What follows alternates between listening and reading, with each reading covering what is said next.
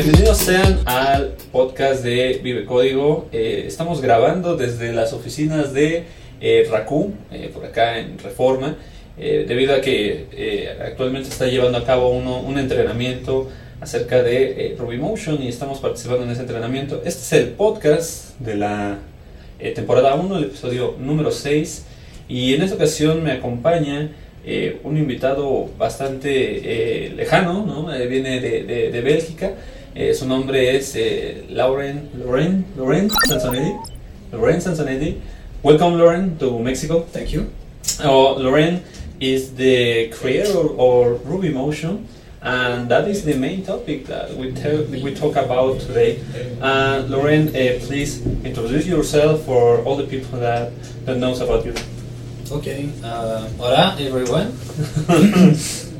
I don't really speak Spanish. I'm sorry. no problem. I yeah, my name is uh, Laurent or Laurent. The one. There are many ways to pronounce it. Okay. Actually, my my I'm from Italy. Okay. And my Italian name is Lorenzo. Oh. And Lorenzo, I think it's also common in Spanish. Okay. So you can call me Lorenzo. It's pretty easier. Uh, yeah, so I'm I'm, uh, from Belgium. I I'm the creator of Ruby Motion, which I started about two years ago. Mhm. And before that, I used to work on. I used to work at Apple before that. I, Very interesting. and I worked on Mac Ruby before. It's all, all always Ruby. So So, oh, oh, uh, well, uh, the, the intention of this podcast is about uh, uh, talk talk about uh, Ruby Motion, but in, in this situation, uh, we want to know uh, uh, we want to know uh, or we want to meet more about your career or more about your um, your history in software development. You uh, tell us about you are uh, working in Ruby Mac uh, in the Ruby Mac project. And well, how many years you have in software development? how many years? Uh, well, I, I graduated from computer science school in 2002. okay. Uh, but I was I was programming before when I was a teenager. Mhm. So I don't think at, at school I at school I actually learned uh, terrible things like Java and C++, okay. which still damage my brain. Okay. Got brain damage. Uh, yeah, I I used to actually my first exposure to programming was as a kid. When I was eight or nine, my mom brought um, With what language? a basic. Basic. My, my mom brought um, a Commodore 64. I'm Not sure if you remember Yeah. that. I'm pretty sure there are many people who don't even remember it, or they're just too uh, too young. But I was I was I was born in the 80s. I was born in 81. So at that time, especially in Europe, uh, Commodore was very very successful, and that was a computer that when you started it, okay. you had nothing but a basic prompt Oh. in the screen. Yep. So the first thing you had to do when after you started the computer is typing basic instructions okay. to, to get something in the screen. After that, I got um, a floppy disk where you can just type the floppy disk and it would execute the basic code so that you don't have to type stuff. But yeah, so the, I got this computer and I at that time when you when you went if you went to the library you had you had all these magazines about Commodore 64 and they Mm. were full of uh, code basic code for games so if you wanted to play a game I had to write the code Okay. See what I So you have to make the, the, the your your own game. yeah actually first I had to uh, just transcribe Uh huh. you know I, in the magazine the code in the, on the keyboard and to actually play something and after that I could save the code on, on the floppy disk but the thing is that as a, I was only nine eight or nine but you get introduced to a basic programming concepts like variables and loops very early right? Mhm. and of course the first mistake you make is uh, you forgot a goto or you Okay. run goto and then it loops forever. And you lose and and it, so as a kid you can imagine um, no I, i'm actually I, I think i'm consider myself very lucky that i've been exposed to programming that young. It, it's probably what uh, made me a programmer. i so signs the early years where you are um, a kid. You uh, were interested in, in programming topics, actually no i was interested in games in games. yeah, okay. I, I feel like kids today Okay. if you ask a kid today uh, who's eight or nine he will tell you that he's all, all, only interested. And actually, after the Commodore 64, I got Mhm. an Amiga, Okay. Amiga, and then no more programming, right? Just Okay. so I forgot about programming. And I got a Nintendo Entertainment system, Okay. and yes, that was the best best period of my life. actually, no, the best part was when I got Super Nintendo. Oh, Okay. Super Nintendo. That was the best part. Yeah. Yeah, I think that uh, we, we are lucky because uh, we live all the um, all the seasons or, or all the evolution of the video games since the 8 bits until the 64 or or more. No? Uh, well, after that, uh, what happened? What happened with you? Uh, uh, what, which which was your your next approach to the programming? So the thing, uh, when I was uh, I think 14 or 15, Mm-hmm. I so in Belgium, it's it's uh, when you're 14 or 15, you're in high school, and you're supposed to take uh, directions for curriculum like scientific or letters, Mhm. or, um, and and I actually didn't know what I wanted to do in life.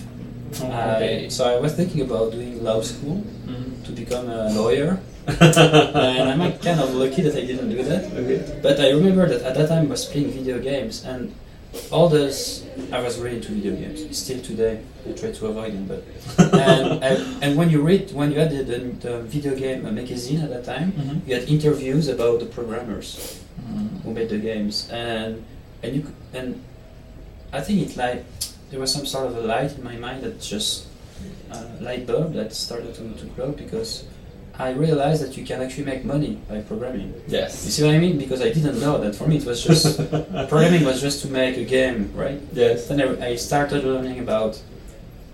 So my father bought me a book about computers, how they work. It was a book for kids, right? With small small characters telling you, oh, this is a hard drive. And- but, but it was a part about uh, Bill Gates and, and Apple and Mhm. whatever. And then I started to um, to look at this more seriously and say maybe this is you can make a this can become a job, right? That's not only for games. So, uh, in fact, you you found uh, interesting the, the games. After that, you found the main topic uh, as about programming, and with, with all that uh, in, in, your in your life, how how did you come to to to Apple? Oh, uh, so the thing, so the um, so I guess the main thing is that I got uh, I got internet Uh-huh. very late when I was 16 or 17, Okay. and by then I started to go on IRC. Okay. Then I realized that the the smart guys had Linux, Hmm? so I tried I tried Linux. I tried a lot of distributions. My first distribution was uh, Slackware. I Oh. remember. I wrote it with a book because it was too too too uh, too big to download. And at that time, internet was on uh, you pay by minute, right? Mm-hmm. My mom would have killed me if I downloaded Slackware on the on the on the landline. So I, I installed it from a book, and of course I messed something. I had to reinstall it ten times, and I was introduced to Linux by then. And then I started using Linux because I uh, on a, on a daily basis. And I discovered then I, then uh, then at, in in university I went to Mhm. university to get a CS degree, and I started to be interested in writing apps for Linux, for the Okay. des- for the desktop. For And the at- desktop, okay. At that time, I was really into GNOME. I Ah, really GNOME. like GNOME, Mhm. so I was in GNOME, and I wanted to write apps for GNOME. But I, and I, I, I already did C programming at university, but I didn't really think C was a good language to write apps for GNOME because Very interesting. uh, C is very well. C is a great language, but not for apps. And on GNOME, especially if you look at uh, the, the glib and GTK libraries, they have some sort of an object-oriented layer. Okay. I think that's part of glib. So they, they, they have the notion of classes and methods and properties, but from C it's very very verbose. Like if you want to create a class in in C, it's like hundreds of code, Mm. hundreds of lines of code. Yes. And so at that, at that time, I, I started looking about, and at university, Mhm. my favorite language was Perl. Perl. I really liked Perl. Yeah, I did everything in Perl. Perl was my number one language. And at university, I I got a job as an intern for a Mhm. software company in my hometown, and they asked me to write a web application to manage uh, customers, like Mm. especially software updates, and I wrote it in Perl because I like Perl. and I wrote it, and I used uh, templates and as MySQL connections. It was a CGI app at the time, so it didn't really have frameworks. You had to write your program, and then Apache would start your program every time the request was coming in, right? So it was super uh, slow, well, not slow, but super. Uh, and and then I remember six months later they hired me again to fix a bug, Uh-huh. and I realized that I couldn't understand my code. Oh, because per, I started looking at the Perl and say, well, I was using a lot of tricks in Perl. I'm pretty sure we can write clean Perl code, but at that time I realized Perl is maybe better for uh, scripts, small Uh-huh. scripts, and writing big apps in Perl is maybe not a good idea. Mm. And then I started to ask around, and people told me you should use Python. Okay. Python is the best um, language for that. And and at that time in my home school, there was um, there was a teacher in the French-speaking university that actually wrote a book on Python. It was free on HTML, so everyone was using Python. That's. I said, yeah, sure. So I downloaded the book, and then someone IRC told me, "Why you should try Ruby? It's better."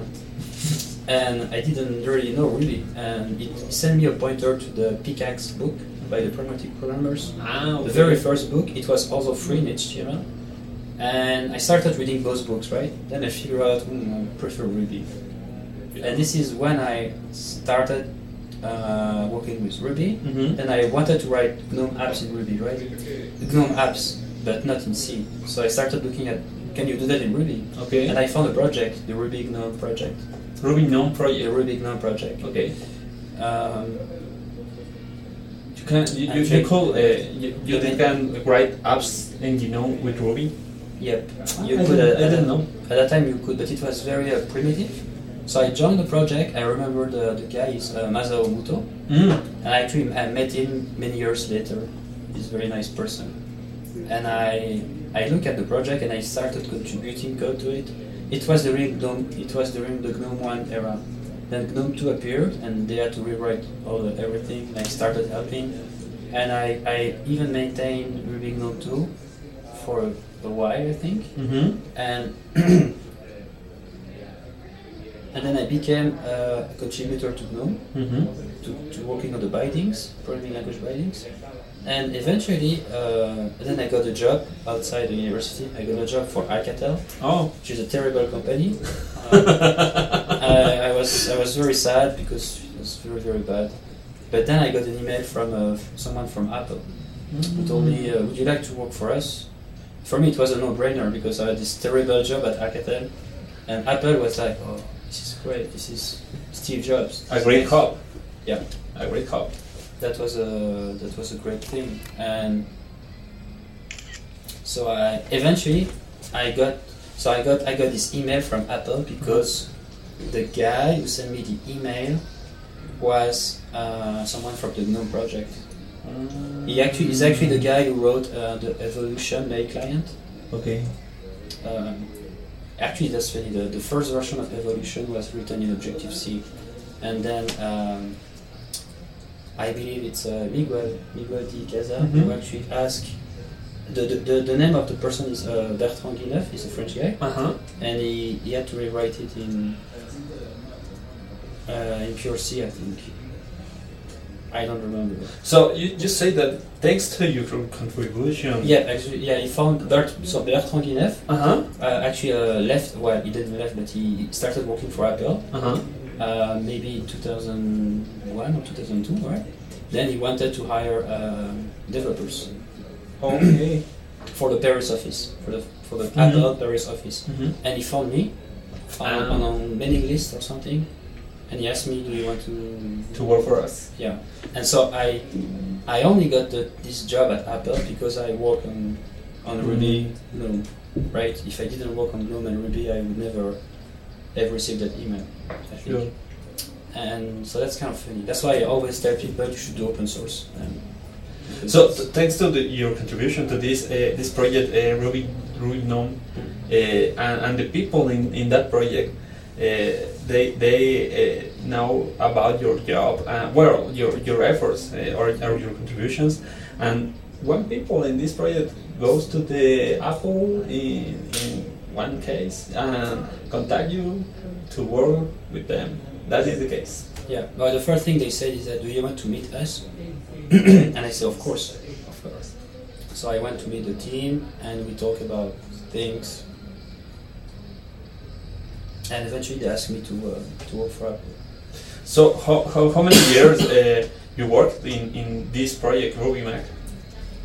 Ruby Mac. Um, are you talking about Mac Ruby? Mac Ruby, sorry. Oh, well, Mac Ruby was started after. Uh, when I joined Apple, actually, uh, I was hired to work on iCal, to Mhm. work on application. So I worked for about two years on iCal, iSync, Mhm. and then iLife, iLife Mm, applications. okay. So I didn't do anything about Ruby. It's only after two years or two years and a half, maybe three years, that um, we uh, we I, I had to leave the application division for uh, whatever reason, political reasons. And the, so at Apple you have these two divisions where you had these two divisions, application and software engineering. Okay. Application was everything like uh, iLife, Mhm.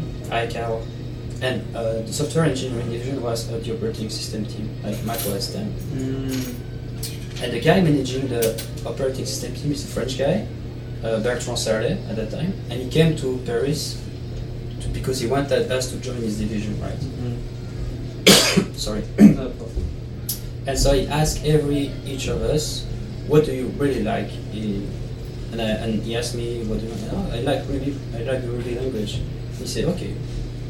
Then he went back to California, Uh-huh. and uh, then he, he called me, and he said, uh, "Okay, you should work on Ruby on on OS 10. So you need to work for uh, this guy, uh, Jordan Hubbard, Uh-huh. who was the manager of the CoreOS team at that time. And if you don't know what Jo- Jordan Jordan Hubbard is, he's the co-creator of FreeBSD, and he joined Apple as the as the open source Unix guru. He's a great person, and he was my boss for the last the last uh, five years. So, very. And, and so I was I was asked to work on Ruby, do something great. And that was at the end we were wrapping a Tiger, a Tiger software bit, which was a very very hard. It was really the, hardest software software bit of OS 10 that we did. And we're starting to work on Leopard. And at that time, Microsoft was trying was embracing um, dynamic languages, Yes. especially Python and Perl, more than Python, and also Ruby. They had one person working on Ruby, John Lam, Uh-huh. was working on the bridge and then on an implementation of Ruby called Ruby uh, Iron Ruby. First Ruby CLR, then Iron Yes. Ruby. And so Bertrand told me, oh, we should do the same thing as these guys. and better, of course. oh. So I started looking at what we could do, and the first thing I did was uh, there was this project called Ruby Cocoa, and that was an open source project written by uh, Fujimoto Hisakuni, Hisakuni Fujimoto, another Japanese guy. Yeah, almost everything is released comes from Japan. And so I found this project called Ruby Cocoa, and that was. It was it was the same thing as Ruby CLR. It was a bridge between uh, the existing Ruby Mhm. runtime and the Objective C runtime. Mm. And so I took the project, I started looking at it, and we found two major problems. The first one was that uh, it wasn't very uh, maintainable every time. So when you build Ruby Cocoa, you had to.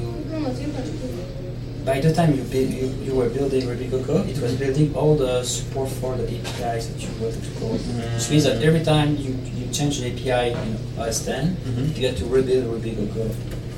So Completely. yeah, so it was kind of it was not very maintainable, not very dynamic. Uh-huh. So for this, uh, I I changed Ruby Cocoa to instead of having uh, static glue for the APIs, to actually read uh, separate files at runtimes. Okay, and that's a project I that's called BridgeSupport that I created at that time.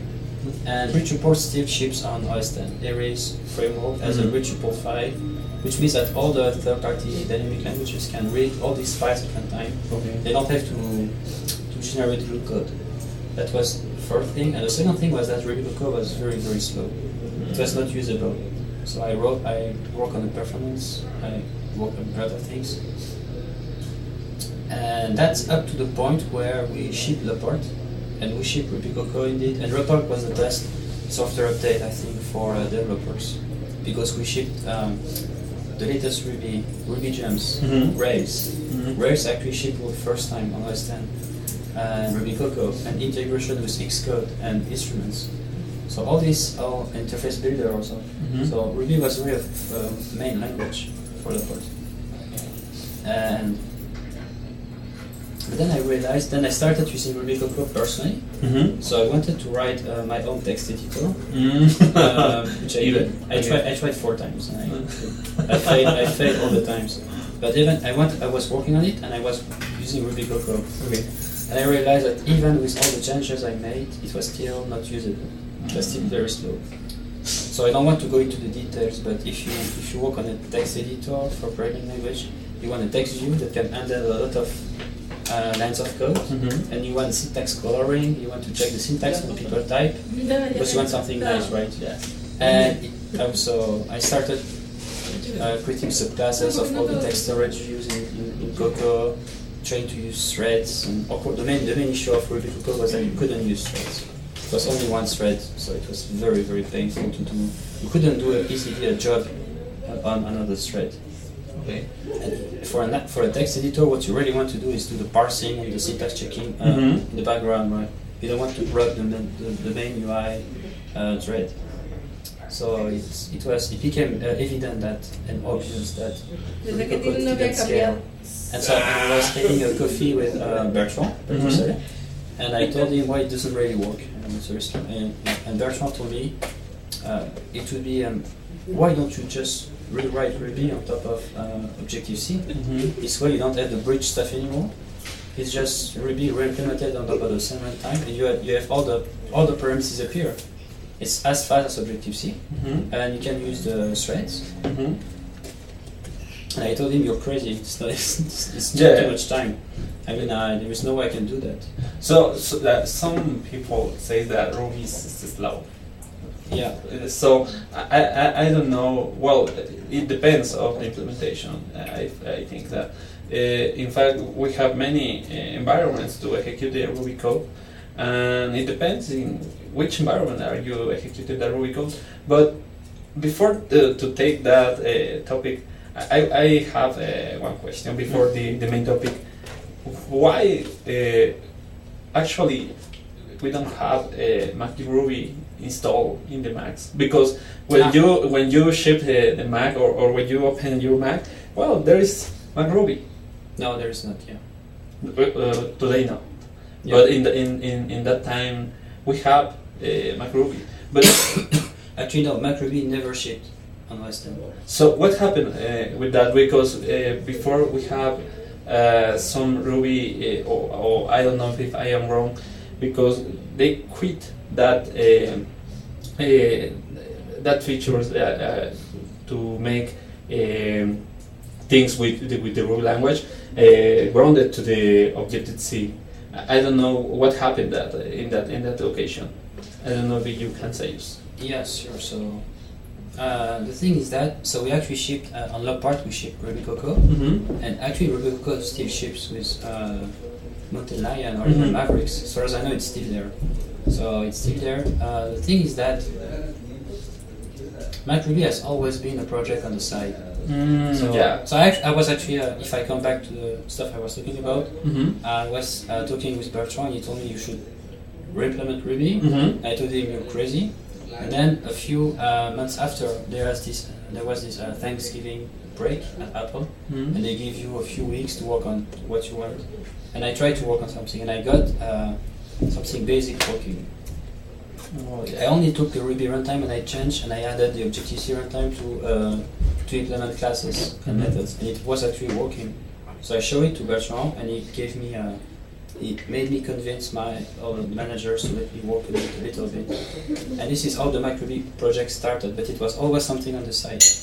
It's only until um, OS 10 Lion Mm-hmm.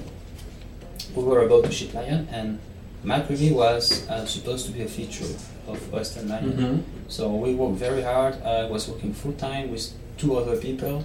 So that was very different from the side project. Uh, that was a very, very big feature. And eventually, at the last minute, uh, the management decided that uh, MacRuby should not ship with Lion for whatever reason. Oh, okay. So, but but but actually, uh, there there were features of 10 written in MacRuby Oh, at that time, especially uh, features from the server team, the podcast producer uh, application. Uh-huh. So MacRuby shipped with Lion, but as a private uh, framework. Oh yeah. But it was there, and it's perfectly fine. There are many features in on that have to come as private first, and then they become public later. And Apple is also a very big company. If you if you want to do something new Mhm. and ship it, you have to convince a lot of people. Mhm. And there are lots of um, politics debates. And there were people at Apple who really hated MacRuby As many big places. because MacRuby was I don't know. People say on, on internet that it's better than Objective C, should replace Objective C, and and people at Apple didn't like it. Well, some people. But eventually it became uh, so, and Mountain Lion.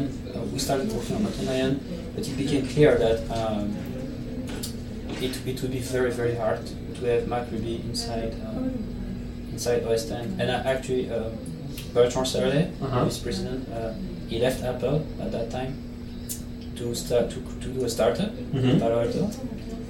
And uh, Bertrand was actually one of the, one of the people who protected MacRuby. Mm. And after he left, uh, there were actually not a lot of people there to protect me. So it was clear that uh, MacRuby was uh, it would be very very hard to to ship it.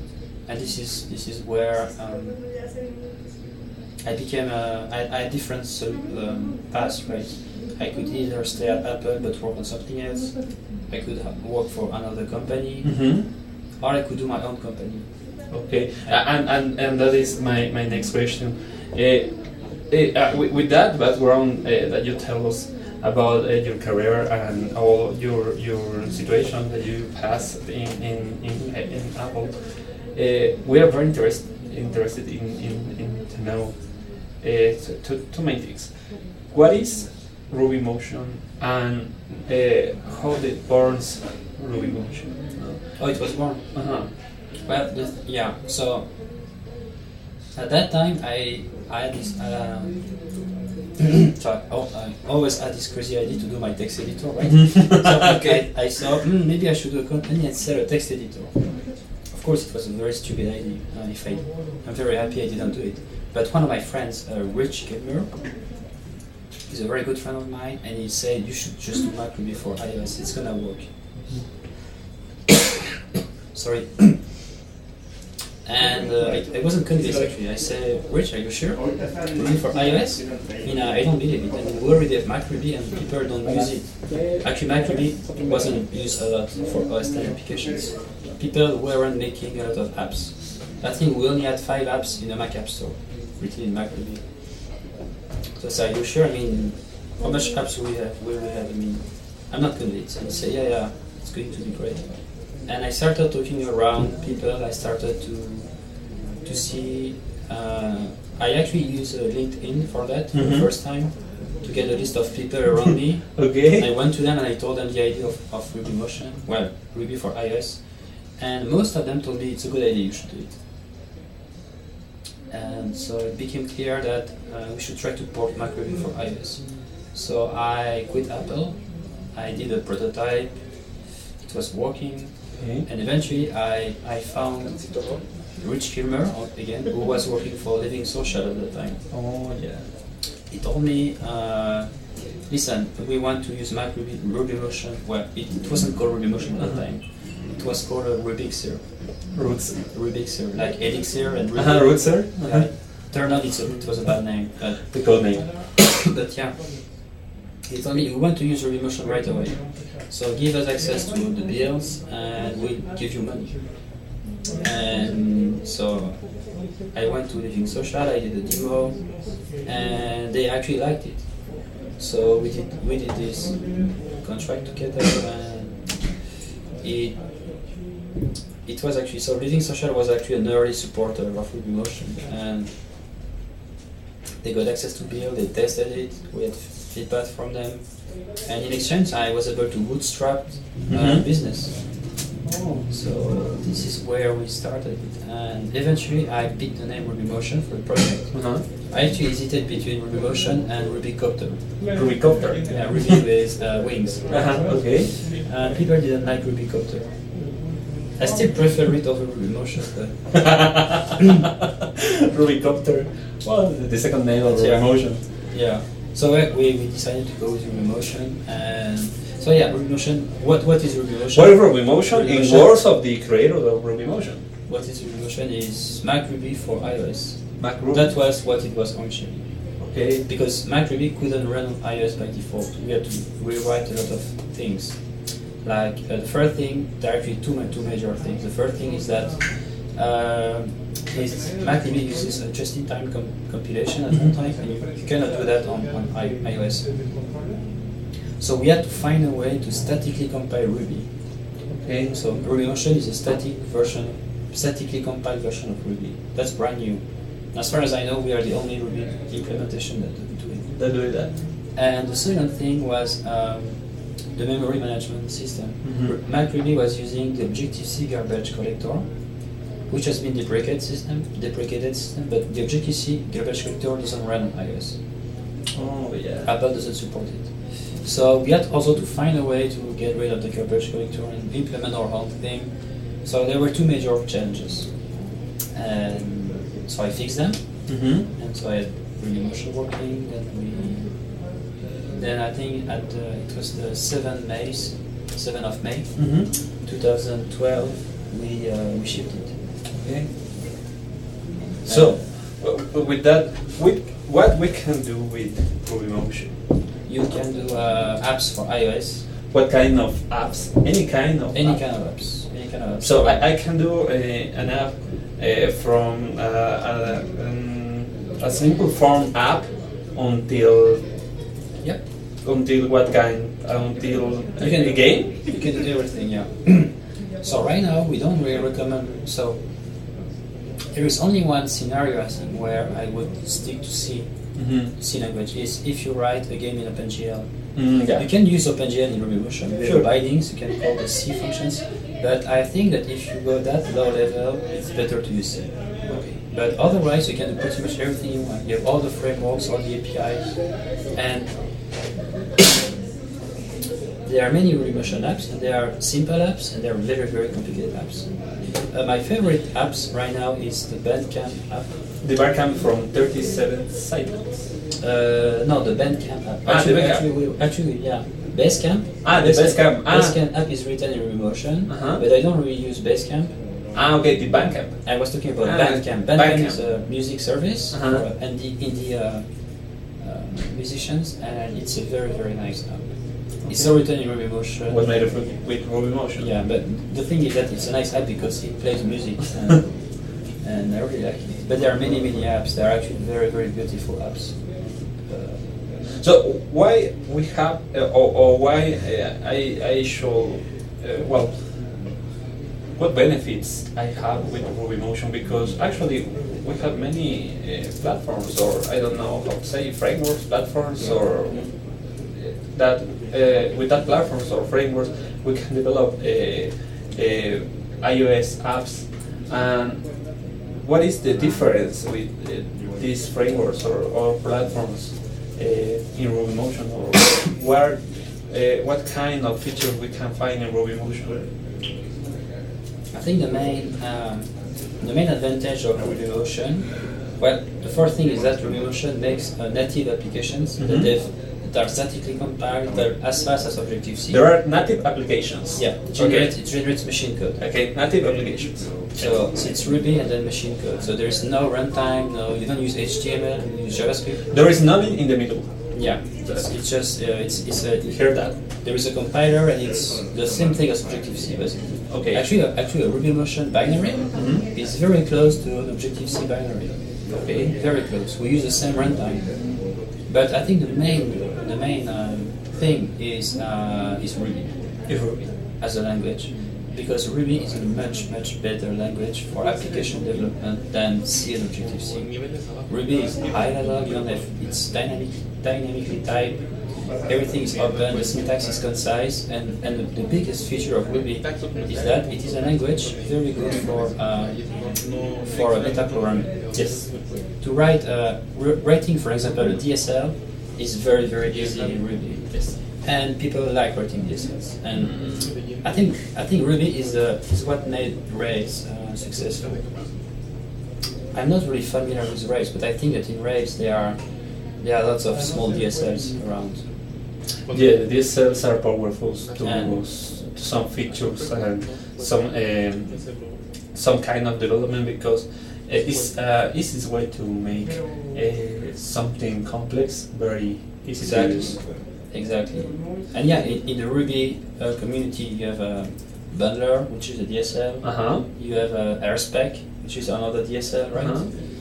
There are so many. So you, you are telling me that we can combine the Ruby power with all the Ruby ecosystem gems, for example, no, uh, and the power of Objective C uh, APIs and the Cocoa uh, APIs. So thi- this is wow because s- uh, s- uh, many people thinks that uh, maybe they can do uh, Objective C application and they can do it, but with this it's a great help because uh, they can uh, do the same application but with less code maybe Yeah. or more uh, legible code or maybe uh, well and, and, and this is called it's, it's Ruby finally Yep. so, uh, what uh, with with that in mind, and the, these powerful features, what is your your uh, vision about uh, the mobile uh, development or the mobile development with Ruby Motion? How how you see Ruby Motion in, in the future? So right now, RubyMotion is almost two years old, Mm-hmm. and it a lot of things happened since we launched it. Um, but that- but so far, if you want to write uh, uh, a real application in RubyMotion, you need Mhm. to learn iOS. Okay. So you need to learn the iOS APIs. You need to learn UIKit, Core Data, MapKit. You Okay. have to learn that. So the so RubyMotion there are lots of wrappers in RubyMotion, lots of libraries, lots of DSLs Mm-hmm. that are very very good. So that they let you um, wrap a lot of very complicated technology. Like for example, Core Data is very very hard. Mm-hmm. It's a database uh, layer of, of iOS, but it is very very um, complicated to use and very very verbose also. Mm-hmm. If you just want to have a, one model and a few entities, you are talking about hundreds of lines of code. Okay. And then there, there, are, there are actually Remotion libra- libraries that let you the same in maybe 10 lines. Ten lines. Ten lines compared with hundred. Yeah. Okay. But you still have to learn uh, iOS. And I think the, the future might be different. Okay. So, uh, uh, So, so my, my thing is that in the future, I think it will be possible to write an application only by using DSLs and layers. okay. So with the um, with the powerful or the Ruby language, uh, you, you see that we can uh, write an, an mobile app application uh, with only Ruby DSLs. Yeah. Des- describing what is the form of the application, Yeah. the behavioral application. Everything using pure Ruby libraries. I think that's the future. So you, you will still have iOS underneath, Mm-hmm. But you will be able to do everything is pure Ruby. I think that's the future because if you can do an application in I don't know 100 lines of Ruby, Mm-hmm. uh, uh, actually something that works right. Mhm. Why would you use Objective C? Mm. If you can do a real app in 100 lines, Yes. In fact. that's gonna be the killer feature, I think. I- And so, uh, with that, what is the future of Ruby Motion? Tends to that way? So we are uh, we are improving the tool chain at every release. Uh, and so right now we are working on improving the tool chain and also uh, extending the platform to other platforms. Okay, that's very So interesting. we are working on. So recently we added support for OS 10. Okay. So you can write OS 10 applications in Ruby Ruby Motion. Motion. Yeah, okay. And we are working on a, on a third um, uh, platform. Okay, that's a secret. the secret? That is secret. Uh, yes. Yeah, we, we are we are we are working on it. But I, I can't talk about it. It's a blueberry. Okay. Blueberry. Very. okay. So, with what, well, finally, what uh, what we need to to start uh, uh, develop with Ruby Motion? What uh, do you recommend? Uh, I recommend to. Uh, so you have to know a little bit of Ruby, Uh-huh. and you know you have to be able to uh, follow uh, the Apple uh, APIs. Okay. So at this point, I recommend to uh, check some of the screencasts. Mhm. There are actually a few screencasts on Remotion available, and there are also a couple of books. One from the, pra- the Pragmatic Programmers, and one one from the Packt Packt Publishing. Packt Publishing. They are both quite interesting, and I recommend to read them. And I think that's mostly all. I mean, so Remotion right now is so you have a learning curve. Mhm. Rubymotion provides a, a different language than Objective C. And also with Rubymotion, something I forgot to mention, you don't have to use Xcode. Mm. That's one of the best features we have. You can you Rubymotion is entirely uh, driven by the command line, Uh-huh. so you only use you only have to know the terminal and uh, a text editor like Vim or Emacs. So you don't have to use Xcode and point and click. So that, that's that's that's what differentiates uh, Rubymotion from uh, Objective C. Simpler is powerful. Yeah, I think so. So Rubymotion uh, removes some uh, variables from the equation, like learning Objective C and learning Xcode. But you still have to learn iOS. The, So- the API of yeah, so that's that's that's a remaining difficulty, and that's something we cannot really remove, right? Yeah. Well, people are working on New York uh, DSLs and libraries, but you still have to learn iOS right now. So that's amazing. So I recommend uh, picking an iOS uh, book. Okay. And Start to learn. Yeah. So one of the features that uh, I um, is very impressive to me is the, the testing capabilities. Because I uh, well in fact I, I until today I don't see uh, some platform make uh, testing like Ruby Motion makes the test. And I I think that that is a, a powerful or, or uh, excellent point uh, or great advantage that has Ruby Motion because if we can make testing, uh, even functional testing, uh, that is very impressive because you can uh, pro- uh, develop your test and uh, run your test and the device is, is making the gestures and Yeah. every touch, every tap is there and that is very interesting. Uh, what, what do you uh, talk about that testing? Yeah, the I think the, the the cool thing about Rubymotion and the testing framework is that you so Rubymotion comes with a test, test, testing framework, Yes, right? with the specs. and the specs, and it has a, a layer for autom- automation APIs. Mm-hmm. So you can simulate uh, gestures, Mhm. tap, Mhm. uh, pinch, pinch up and pinch down, Mhm. scroll, whatever, all the gestures. And the way it works is that we use this uh, framework or UI automation. It's a framework made by Apple. And funny, funny story, this framework exposes a JavaScript API. So if you uh, if you work with Objective C and Xcode, and you, you can do the same thing, you can simulate events, but you have to use a JavaScript. Mm. so you have to write your tests in JavaScript, and then and of course these JavaScript tests have only access to the automation features. They, they, they don't have access to your objects, right? So you you kind of limited, and you have to use JavaScript, Mm. and you have to mix JavaScript and Objective C. And in Rubymotion, it's only Ruby, Ruby for everything. Like, so you can you can uh, you have access to the entire uh, language inside your specifications.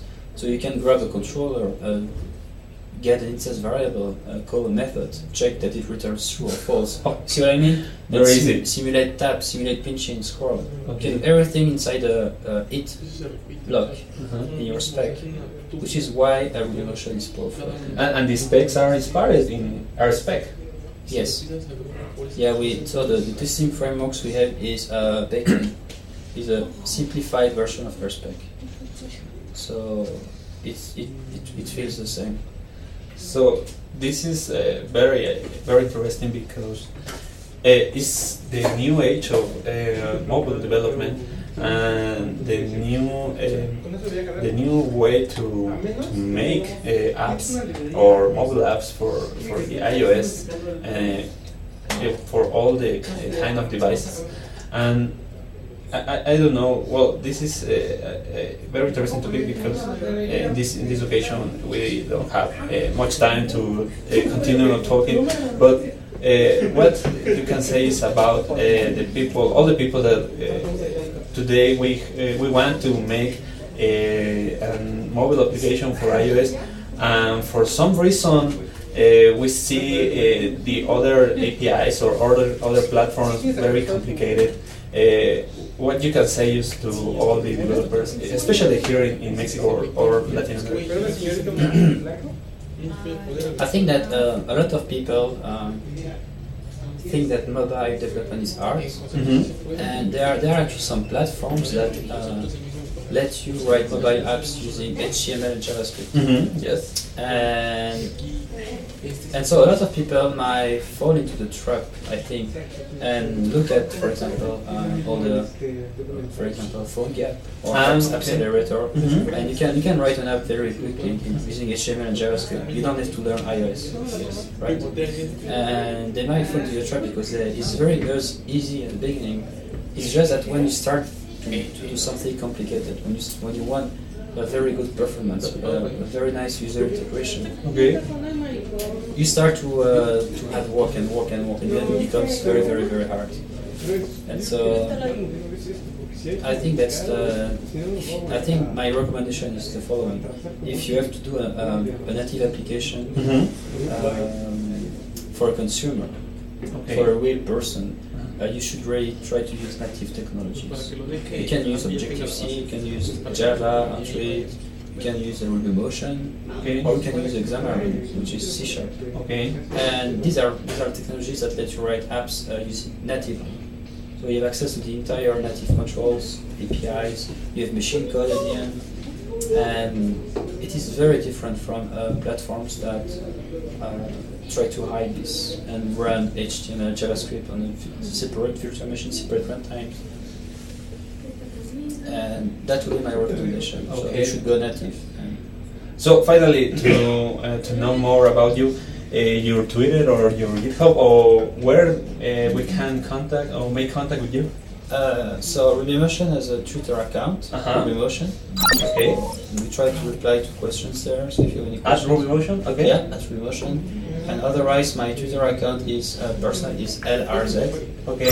So it's uh, it's the acronym for uh, Ren- Lorenzo, right? Okay. So LRZ. LRC. Yeah. Okay. And uh, you, do you have a GitHub account? I have a GitHub account under the same handle, Okay. but I don't really use GitHub, Okay. so I. Oh, what do you use? What do you use? We use GitHub internally for a few things, but I. I don't know. What, but what all the all the projects I did in the Uh-huh. past, uh, GitHub wasn't there yet. Ah, okay. wasn't created, so Yeah. they are not on GitHub. And these days I work on Rubymotion. We, we have a private repository somewhere, so I don't really do a lot of things on GitHub. Okay. Wow, that is great. So thank you, Lauren. Eh, thank, Thank you. you. to everyone to, for seeing us. Eh, gracias a todos ustedes por vernos. Este fue el podcast de la temporada 1, el episodio número 6. Gracias por vernos y hasta luego.